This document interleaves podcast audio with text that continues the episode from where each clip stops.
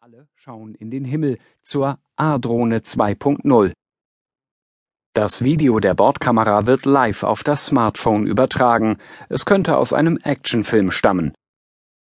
Einige Zuschauer applaudieren. Ein Jugendlicher fragt, Ey, darf ich auch mal? Die Drohnen kommen. Jahrelang kannte man sie aus den Nachrichten über Afghanistan und den Irak, wo ferngesteuerte Flieger das Land fotografieren und Terroristen unter Beschuss nehmen. Jetzt erobern ihre zivilen Vertreter Deutschland. Die billigsten kann man für ein paar hundert Euro im Elektronikhandel kaufen. Leistungsfähigere Varianten setzt die Industrie ein und die Polizei. Das weckt Ängste. Spähen Hightech-Drohnen bald ins Schlafzimmer oder in den Garten? Und wer haftet, wenn so ein fliegender Rasenmäher abstürzt?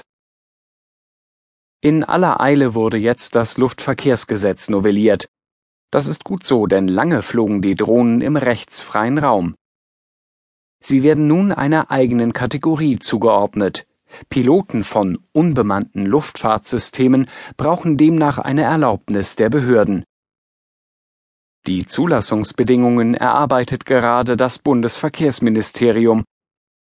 Vermutlich muss man unbemannte Luftfahrzeuge in Zukunft auf dem Amt registrieren lassen. Man kann nur hoffen, dass auch eine Art Führerschein sowie ein TÜV für Drohnen eingeführt werden. Allerdings werden Spielzeugdrohnen wie die A-Drohne von den neuen Paragraphen gar nicht erfasst, obwohl sich Verbraucherschutzministerin Ilse Aigner gerade über diese empört hatte. Denn in die jetzt geschaffene Kategorie fallen nur kommerziell genutzte Drohnen. Geräte, die zur Freizeitbeschäftigung verkauft werden, zählen zu den ferngesteuerten Modellfliegern. Wenn sie leichter als fünf Kilogramm sind und maximal 30 Meter hoch steigen, darf jeder sie fliegen. Nur in der Nähe von Flughäfen ist eine Erlaubnis erforderlich. Der Hersteller der A-Drohne ist sich dieser Gesetzeslücke wohl bewusst. Es ist nur ein Spielzeug, betont der Verkäufer auf der Cebit gebetsmühlenartig. Was er nicht sagt, im Internet kursieren längst Bauanleitungen, wie man die Quadrocopter mit einer Fernbedienung verbinden und so 100 Meter Flughöhe erreichen kann. Laut Hersteller wurden bereits Zehntausende von den Drohnen verkauft. Bald dürften sie sichtbar übers Land und durch die Städte schwirren. Und genau hierfür bedarf es strengerer Regeln, etwa eines Flugverbots in der Nähe von Hauptverkehrsstraßen. Sonst drohen Szenen wie im amerikanischen Oakland.